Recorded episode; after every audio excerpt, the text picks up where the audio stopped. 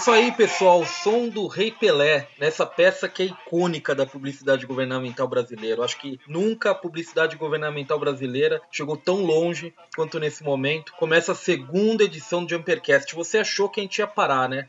Eu sou Ricardo Stabolito Júnior, sou um dos editores do Jumper Brasil. Podcast Jumper Brasil decolou de novo e tanto decolou que hoje, nessa segunda edição, eu vou ter comigo um dos caras que eu conheço há mais tempo, acho, nessa jornada aí que é discutir basquete na internet brasileira, cara. Ele é colunista convidado do Jumper Brasil, né? Colunista do Rup 78, um dos idealizadores do Lakers Brasil, né? Mas hoje a gente não vai falar de Lakers, não. Não vem ser clubista aqui, não, viu, meu xará? Ricardo Romanelli, tudo certo contigo, cara? Fala, Estabolito, tudo certo? Um salve pra galera aí. Hoje a gente vai falar um pouquinho de Lakers, sim, mas não vai ser o foco do programa, né? É, eu agradeço o convite aí, parabenizo o Jumper mais uma vez pela iniciativa do podcast. E é isso aí, eu tenho certeza que vai ser um programa de muito sucesso. Sempre que precisar de mim, eu tô a postos aqui para participar. E vamos lá.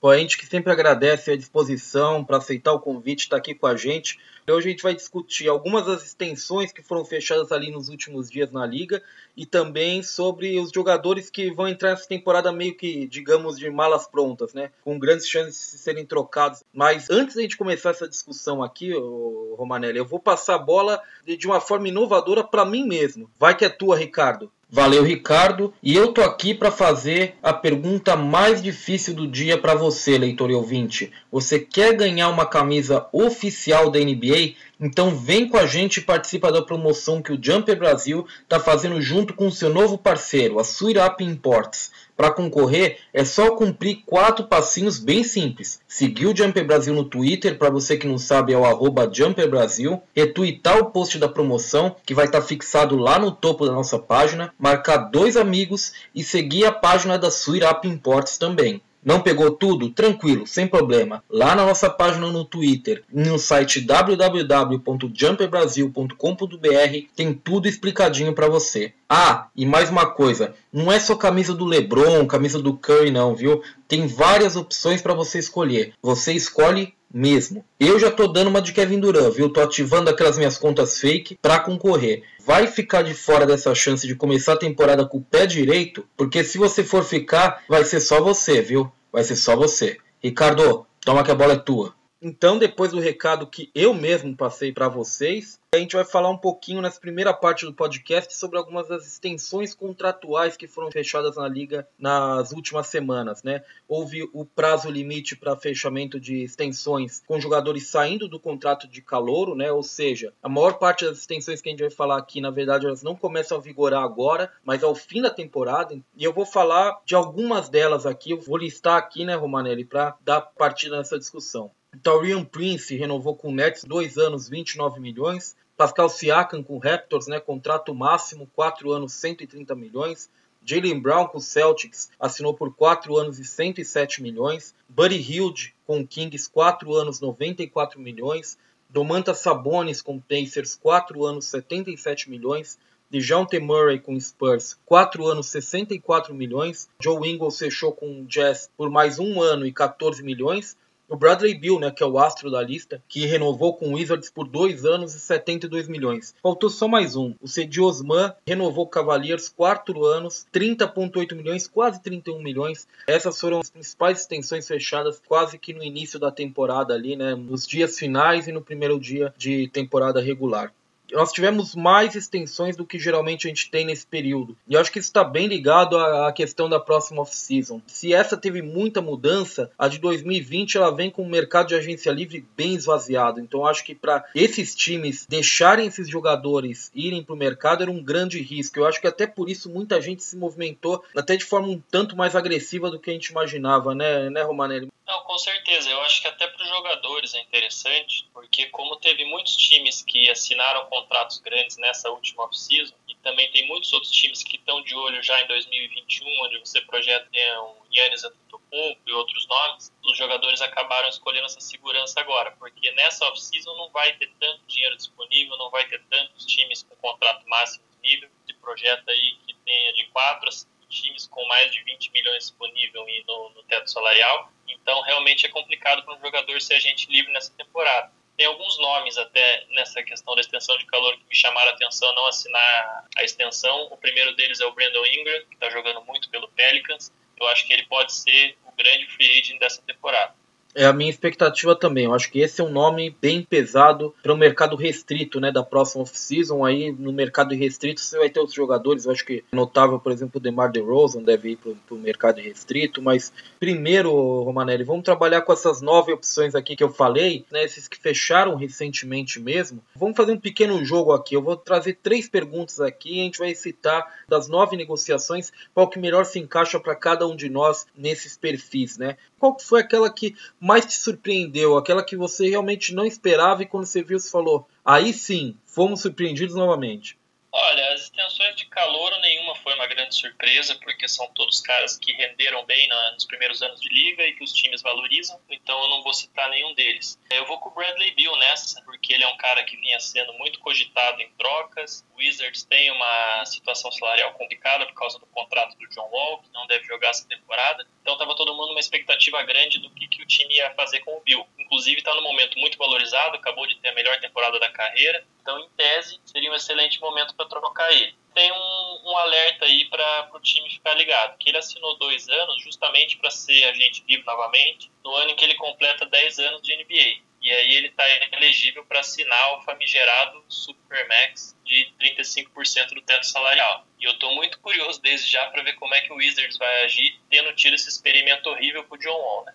É, esse é um ponto interessante. Eu sabia da questão do Supermax, não tinha parado para pensar em como o Wizards vai reagir tendo a experiência do John Wall. E é verdade, porque o Bradley Bill também teve um certo histórico de lesões, especialmente no início da carreira. Agora ele está mais saudável, digamos assim. Agora a questão para mim também, eu, eu não acho que isso mude tanto assim a situação da vontade dele de sair ou ficar sabe, Romanelli? Eu acho que assim, uhum. esse contrato aqui, ele serve muito mais pro Bill, dá pro Wizards mais flexibilidade, para provavelmente não perder ele por nada. Mas se em algum momento ele achar realmente que não vai dar certo, não vai andar isso aqui, eu acho que ele pode pedir para ser trocado aí nesses dois, três anos que ele ainda vai ficar no Wizards. Vi muita gente ficando chocada pela vontade dele de ficar. Eu acho que faz muito sentido pros dois lados, sendo que o Wizards potencialmente não perde ele por nada, tem mais tempo para trocar ele, e ele vai ficar na conta do chá para pegar aquele Supermax daqui três anos, né, em 2022. Concordo, é bom para as duas partes e eu acho que essa temporada vai ser a prova de fogo, né, para testar se ele está realmente comprometido com o projeto de reconstrução do Wizards ou não. Porque olha, vendo esse elenco, é, esse elenco é horroroso, mas enfim até para não repetir você, eu vou citar como surpreendente a extensão do Buddy Hield. E eu digo isso só porque as declarações que ele deu sobre as propostas anteriores que Sacramento tinha feito foram bem pesadas. Eu achei que realmente eles estavam mais longe de um acordo do que realmente eles ficaram no final. 4 anos e 94 milhões que foi assinado. Se eu não me engano, só 86 milhões desses são garantidos pro Kings, eu acho que esse foi um bom negócio. Eu não acho que o Buddy Hilde valha tanto dinheiro assim. Não tô dizendo que o cara é um craque, um astro, mas a verdade é que você tem um jogador de 26, 27 anos, é um dos melhores arremessadores da liga, pode criar um pouco por si só. Ele já foi um criador de arremesso no passado, ele é um cara que tem alguns truques na manga. Ele é um reboteiro bastante sólido, que eu acho que é um ponto que cresce ainda mais de importância quando você tem cada vez formações mais baixas jogando na liga. É difícil você abrir mão de um cara como esse, sabe? Com certeza. É, sobre esse contrato do Hild, tem duas coisas que eu acho que é interessante destacar. A primeira é que quando você olha em termos de construção do elenco, você imagina que as grandes peças do Kings para sequência vão ser o De'Aaron Fox e o Marvin Bagley, certo? E quando você está pensando em uma terceira peça para completar esses dois caras, eu acho que não existe jogador mais perfeito do que o Hild ou alguém no perfil dele fazia muito sentido você renovar com ele realmente. O outro ponto que é muito interessante é que eles fizeram um contrato regressivo com ele. Normalmente, os contratos eles começam com valor e o jogador vai tendo aumentos até o final. No caso do Hilde, eles fizeram o contrário, que é totalmente possível pelas regras da NBA, claro, mas não é tão comum. O contrato dele começa no valor mais alto de salário e ele vai tendo reduções de salário até o último ano, na ordem de 8%, até que no quarto ano o salário dele vai ocupar apenas 13,5% do que se projeta que seja o teto salarial daquele ano. Então, um contrato que se der alguma coisa errada aí no caminho, o time tiver que trocar uma peça, ele se torna em tese mais fácil de trocar. Né? A segunda pergunta, qual que é o contrato que você achou mais pesado? Aquele que ficou mais caro para o time, sabe, Manelli? Aquele que você olhou e falou, putz, o empresário esfaqueou aqui o time.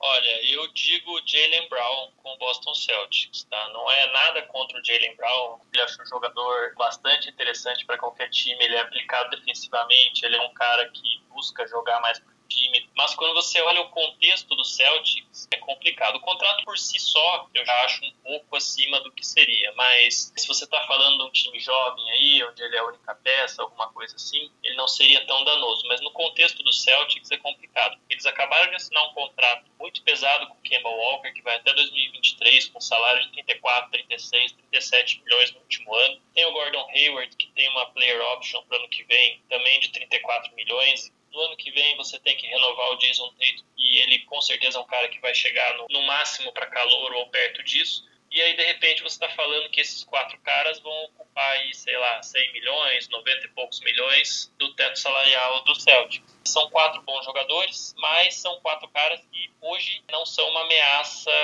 a chegar numa final da NBA, por exemplo.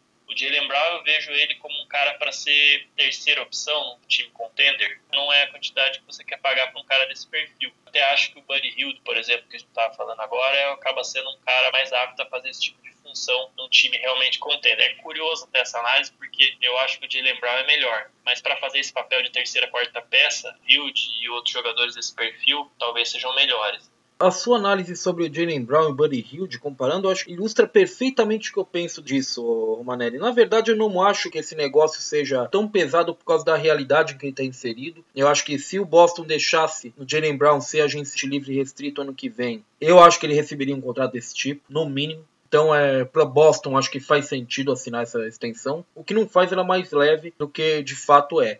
Eu acho que o Jalen Brown é mais jogador que o Buddy Hilde também. Tem um ponto que é muito importante, ele é um jogador extremamente inteligente, né? Um cara que na off-season dá palestra em Harvard. Isso se transmite para quadra. Mas o que eu tenho dificuldade às vezes para ver no Jalen Brown é no que ele é realmente muito bom. O Buddy Hilde é um excelente chutador. O Jalen Brown, às vezes, eu tenho dificuldades para ver isso. Eu acho que ele é bom em várias coisas, mas ele não é especial, excelente, muito, muito bom em algo. Eu não sei se o Jalen Brown tem isso ainda. Ele pode desenvolver. A inteligência dele talvez seja esse aspecto. Mas, tecnicamente, vejo ele jogando, eu olho assim e falo, poxa, esse cara é versátil, é interessante, ele marca múltiplas posições, pode pontuar arremessando, atacando, mas qual desses é o que ele faz bem todas as noites, sabe?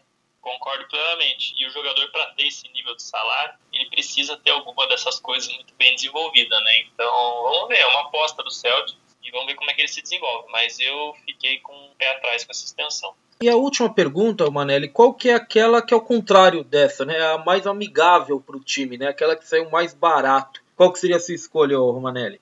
Eu vou com o DeJounte Murray, que assinou com o Spurs por 64 milhões durante quatro anos. Claramente o valor dele foi depreciado por causa da lesão que ele teve, né, que perdeu a temporada inteira. O Spurs está apostando na recuperação dele. Eu acho que, que ele se recupera, até porque tem jogado bem já nesse começo de temporada. Esse tipo de lesão e ligamento no joelho, hoje em dia, já se recupera muito melhor do que no passado, especialmente para um cara como ele, que é um armador mais leve. Então eu não teria preocupação nenhuma se eu fosse torcedor do Spurs com a recuperação dele. O que eu acho interessante também nesse contrato dele é que o Spurs incluiu uns incentivos que são até surpreendentes para uma franquia que ainda joga de uma maneira um pouco mais tradicional, sem tanta bola de três, ainda na contramão que se chama de NBA moderna, né? E vai ter um incentivo de 500 mil dólares se em algum ano dessa extensão true shooting percentage dele for de 58 ou mais, e ele também tem um outro incentivo de 500 mil a mais se ele conseguir converter no mínimo 125 pós de três numa temporada.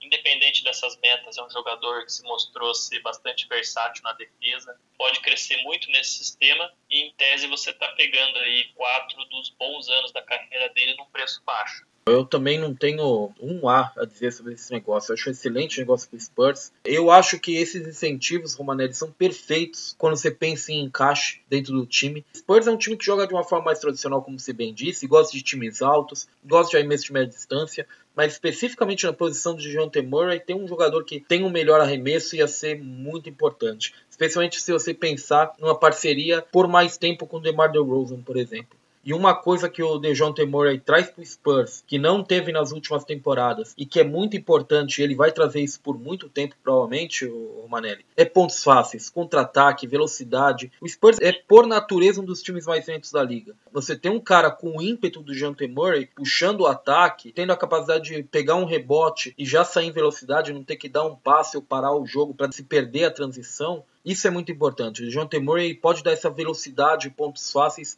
que o Spurs sofre muitas vezes em conseguir, sabe? Para não ficar tão igual, eu iria com esse contrato do Joe Ingles com o Jazz. Mais um aninho, 14 milhões de contrato. Acho que o Joe Ingles é, é um dos jogadores mais inteligentes da liga. É um ala super versátil para você. Em alguns momentos agora ele está saindo do banco de reservas, né? Que é uma, uma escolha bem interessante. É um jogador que pode arremessar, que pode atacar a cesta, um dos melhores alas passadores da liga. O Jazz é um time que a gente sabe que tem um prazo de validade, então manter o Joe Ingles, estender mais um aninho, não correr o risco de perder ele na próxima off-season e talvez estender as chances dessa base por um ano, seja na conta o que o Jazz precisa. Eu acho que tanto do lado do jogador quanto do lado da franquia, essa extensão, mesmo que curta, faz bastante sentido, viu? O que eu queria destacar também nessa extensão que eu gostei é que eu não tenho dúvidas que a grande maioria dos times se empolgariam e dariam um contrato mais longo, de dois, três anos, que poderia penalizar o time lá na frente. Ele é um cara que, depois de dois anos atrás ter feito a que eu considero a melhor temporada da carreira dele no ano passado, já deu uma regredida. Então, eu gostei da cautela que o time teve em renovar apenas um ano, que ele garante esse núcleo junto por pelo menos mais duas temporadas, né? Essa é a próxima você bem destacou, mas ao mesmo tempo toma essa cautela de se manter flexível para se em 2021 ele precisar tomar outro caminho, como trabalhou para se manter flexível nessa agora em 2019 e com sucesso conseguiu trazer boas peças para reforçar o time. É bem lembrado, viu, Romanelli? Eu acho que o Joe Ingles, por definição, é o tipo de cara que muitas franquias, com dinheiro e tentando ser um pouco mais competitivas do que são, despejariam grana nele. Porque é um jogador que já se provou ser aquele encaixe fácil, um cara que você joga em qualquer situação e, e, e se dá bem. Realmente, eu acho que o Jazz fez um bom trabalho em estender um pouquinho a janela desse time. Acho que faz, sem dúvida, muito sentido. É, Romanelli, agora então vamos seguir em frente. Vamos falar um pouco sobre o segundo assunto que a gente está aqui né, para discutir. E que é um assunto que eu gosto bastante, para ser sincero com você, que é tentar entender quem são esses jogadores trocáveis, essas peças interessantes que podem ter no mercado, que tem grande chance de serem trocados, negociados durante a, a temporada. Tem alguns que são bem óbvios, né? E tem outros que não são tanto e que são até interessantes a gente tentar pensar eles, entender, descobrir quem são essas alternativas sabe? Com certeza. É, desde que eu acompanho a NBA, os rumores de troca sempre foram uma das coisas que mais me atraíram. Assim, eu gosto muito dessa parte negocial da liga, né? E tem isso, acho que, desenvolvida como nenhuma liga esportiva do mundo. E esse exercício de futurologia que a gente faz é realmente muito divertido e que também nos, nos proporciona algumas surpresas, né? Às vezes vem um cara do nada, ninguém tá esperando, é trocado, o outro todo mundo tinha certeza que ia ser trocado ou ia assinar com um determinado time faz outra coisa eu acho que é justamente aí que está a graça do negócio. A gente vai falar aqui especificamente, primeiro, sobre dois times que tendem a ser vendedores no mercado. Eu acho que um deles é claramente, o outro, talvez pelo andar da carruagem durante a temporada, pode ser que não seja tanto assim. Mas a gente vai falar sobre esses dois especificamente, vai tentar entender dessas peças que provavelmente estão disponíveis aí, quem são as mais interessantes, especialmente pensando sempre em, em contenders, né? Ou times que são candidatos fortes a playoffs, porque são os times que realmente tendem a investir em reforçar o elenco. O primeiro desses times é o Oklahoma City Thunder. Eu acho que esse tem a clara impressão de que vai ser um vendedor ali virando o ano. Você tem três jogadores que eu acho que todo mundo aponta como possíveis trocados: Danilo Gallinari, Steven Adams e o Chris Paul. Chris Paul um pouco mais complicado por causa do contrato, lógico. O Steven Adams também é um pouquinho complicado, o contrato dele é um pouco mais pesado. Gallinari já é um contrato aspirante, o que já te dá um pouco mais de flexibilidade, né? Trabalhando com esses três caras em foco quem você, sendo aí um candidato a playoffs, ou um candidato a título até, quem que você olharia com mais atenção?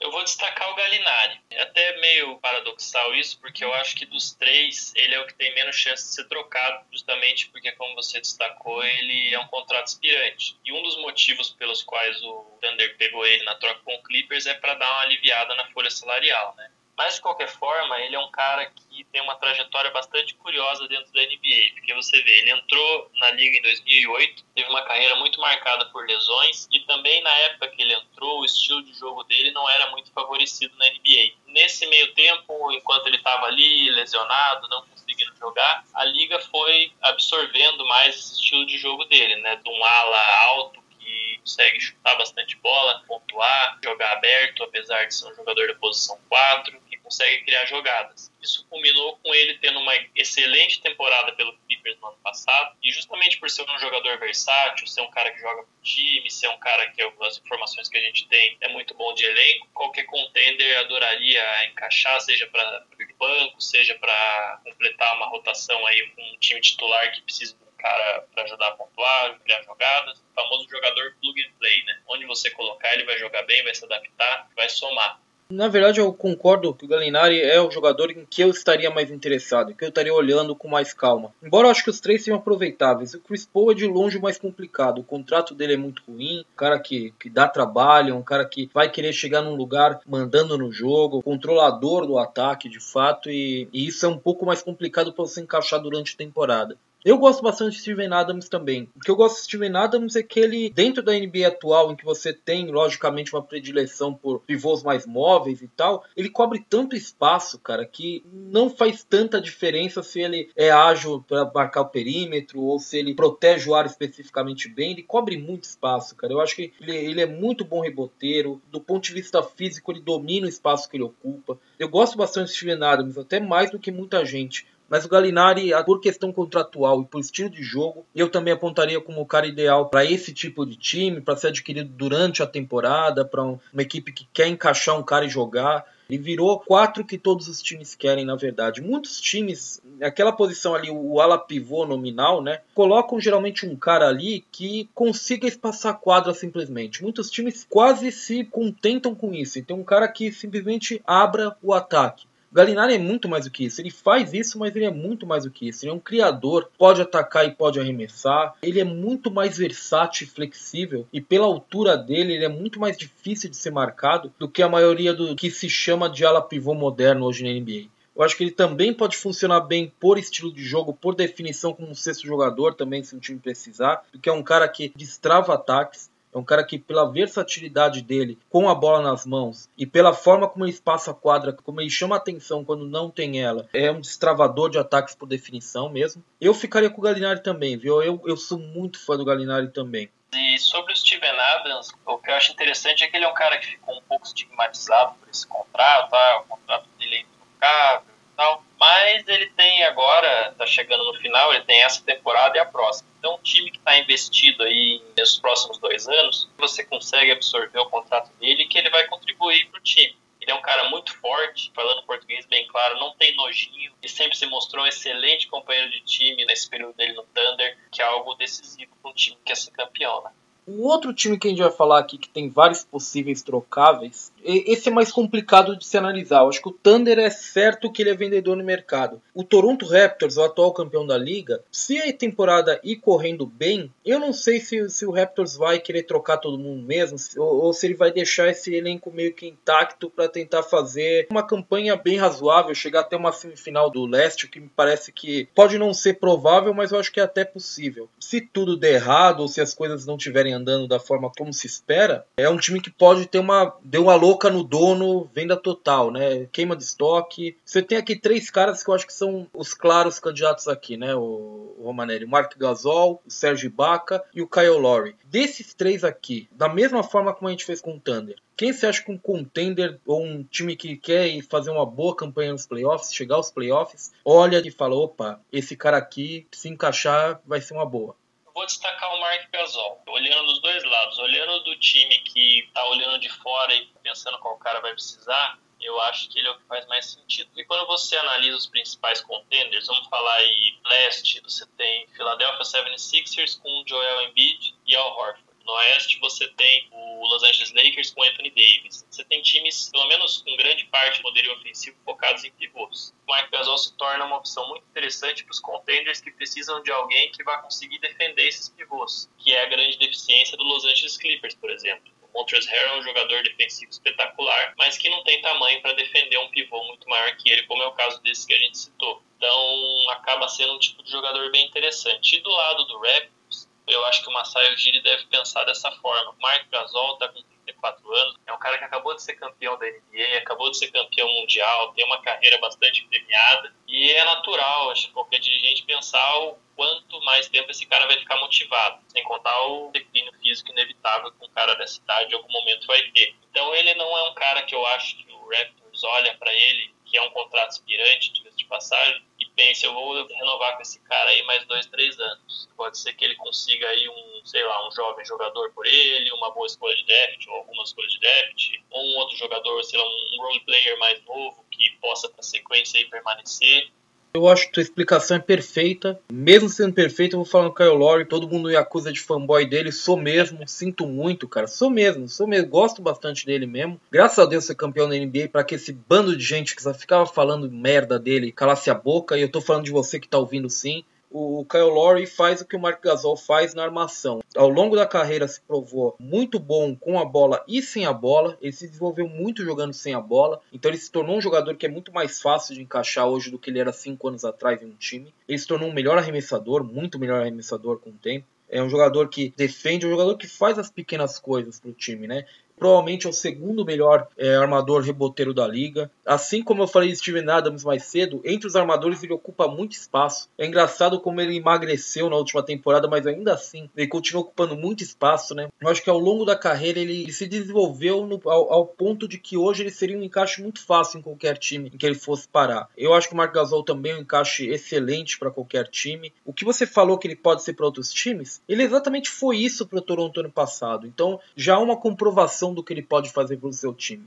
E o Kyle Lowry, eu acho que, sinceramente, um jogador que é subestimado. Falaram muita besteira dele. Eu sou fã do cara, eu gosto muito dele. O Ibaka é um nível abaixo dos dois, para ser sincero com você. Mas o Gasol e o Lowry, eu acho que eles são até acima de veteranos provados e tal. Eles são encaixes muito fáceis. Você joga no meio da temporada eles em um time e eu vejo a coisa acontecer, coisa fluir rápido, sabe? Não, com toda certeza, eu concordo contigo que o Lowry é um cara muito subestimado sempre teve essa crítica, esse negócio de time pipoqueiro, um ele, o DeRozan e tal. Mas eu acho, francamente, que isso é uma análise rasa. Quem fala isso mostra que realmente não sabe analisar o que está acontecendo perder para um Cleveland do LeBron, como eles perderam várias vezes, não é nenhum demérito. Esporte de tão alto nível, uma complexidade tática que tem o basquete, você atribuir uma derrota, uma vitória do time porque o jogador X não é decisivo, porque ele pipocou, é um demérito para o outro time que foi superior e ganhou. O Lauren é um cara que está há muitos anos num alto nível, um cara que nunca foi projetado para ser uma estrela, mas que com muito trabalho duro conseguiu chegar lá. Tem um perfil bom para o time, é um cara dedicado, sem dúvidas agrega muito para outros times concordo 100% com você. Em termos do Lowry e em termos da análise que é feita sobre os times, geralmente, especialmente aqui no Brasil. Agora, falando sobre o resto, entre aspas, né? Todos os outros jogadores que podem ser trocados. Eu queria pedir para você, Manelli, para começar, digamos assim, um astro, um all-star, um cara já de maior projeção na liga que você acha que tem grandes chances de ser trocado durante essa temporada e, eventualmente, claro, por que ele seria valioso para outra equipe em especial? Tem alguns nomes óbvios aí que, que circulam bastante na imprensa, né, como Kevin Love, o Andrew Drummond, o DeAngelo Russell. Mas eu vou citar um cara aí que está um pouco fora do radar, pelo menos por enquanto, que é o DeMar DeRozan. Saiu uma notícia semana passada que ele e o Spurs ainda estão longe de uma renovação contratual. O Spurs tem o DeJounte Murray, sobre quem a gente já falou, e também tem o Derek White, que é um backcourt promissor. Os dois podem jogar juntos, principalmente numa, numa liga que vem prevalecendo caras menores no backcourt.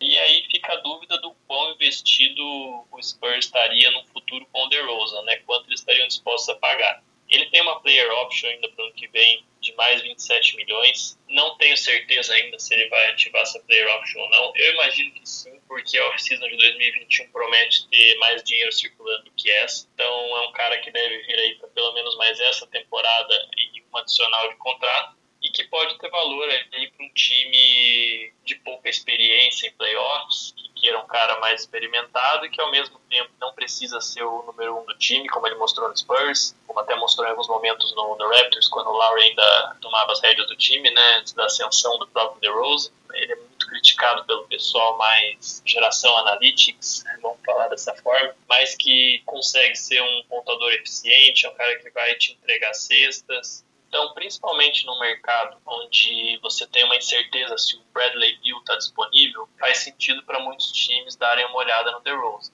É, e é um nome que a gente não vê tanto ser especulado, no sentido de que a gente fala muito sobre a situação contratual dele, mas não fala no possível troca. E agora a gente vai mudar, a gente vai virar a cadeira. Eu vou falar um pouquinho primeiro sobre opções de role players, né? Jogadores que não têm tanto estrelato que podem estar no mercado, né? Que a gente identifica como possíveis trocáveis. Um cara que brilhou ontem, né? Ontem que eu digo é domingo, a gente tá gravando uma segunda-feira. Ontem ele acertou um buzzer beater para vencer o jogo pro Grizzlies, Jay Crowder. Às vezes a gente esquece que o Jay Crowder está no Grizzlies, ele é um cara que, que tem grandes chances de ser trocado, e Godala também está lá e também entra nessa linha, né? Os jogadores do Knicks, de uma forma geral, todos aqueles mais veteranos do Knicks, né, que acertaram contratos de um ano, têm grandes chances de ser trocados também se a temporada realmente se encaminhar ruim para Nova York. Mas eu vou destacar um cara que a gente ouve falar que pode ser trocado. O Timberwolves começou bem a temporada, talvez isso faça eles repensarem um pouco. O cara que eu pensaria que se eu quero ter um time que aspira a ser um contender, eu quero um jogador como ele, que é o Robert Covington. Eu não sou o maior fã do Robert Covington, na verdade, pela maior parte dos últimos anos eu não gostei muito do jogo dele. E de fato, se você entregar a bola na mão dele e exigir que ele drible a bola, ferrou. É um deserto em termos de criatividade ofensiva. É, a melhor forma de você usar o Robert Covington é utilizar o menos possível ele no ataque. Mas na defesa, espaçando a quadra, recebendo com liberdade para arremessar, eu acho que ele é um role player que cumpre maravilhosamente a função dele.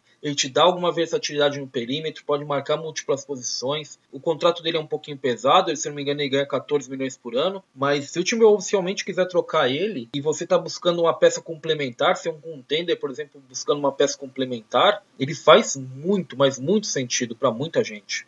Covington é um cara que eu gosto bastante. A gente falou do Lakers aí no começo do podcast, mas o meu time B, vamos dizer assim, é o Philadelphia 76ers, então é um cara que, que eu acompanho já há algum tempo.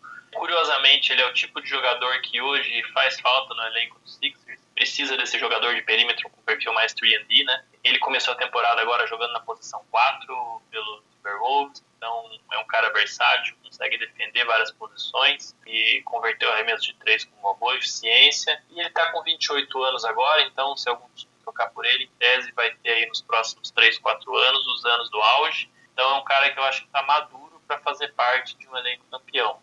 Manelli, eu aprendi duas coisas nesse podcast. O primeiro, eu vou deixar aqui já dito, é que você vai voltar. Ótimo convidado, não bateu de frente comigo. Quem bate de frente comigo aqui no podcast é o Limo. Eu sou o rei desse castelo. Você é uma das pessoas que, dentro dessa trajetória de mais de uma década aí na, na, internet brasileira discutindo basquete, você é um dos caras que eu conheço há mais tempo. Eu acho que a gente só se viu uma ou duas vezes presencialmente, mas mesmo assim é uma relação que já vem de muitos anos, né, Manelli? Muito obrigado mesmo por ter aceito o convite e estar comigo aqui discutindo um pouquinho do, NBA.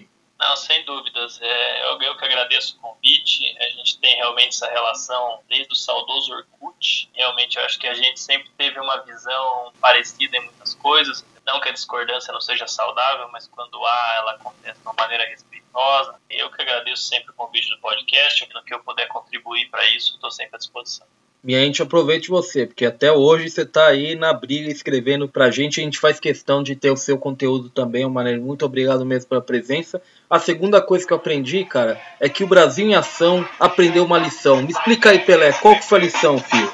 O Brasil em ação aprendeu uma lição. Que criança sem escola não levanta uma nação. Que bom vai ser o nosso Brasil quando todo mundo souber ler.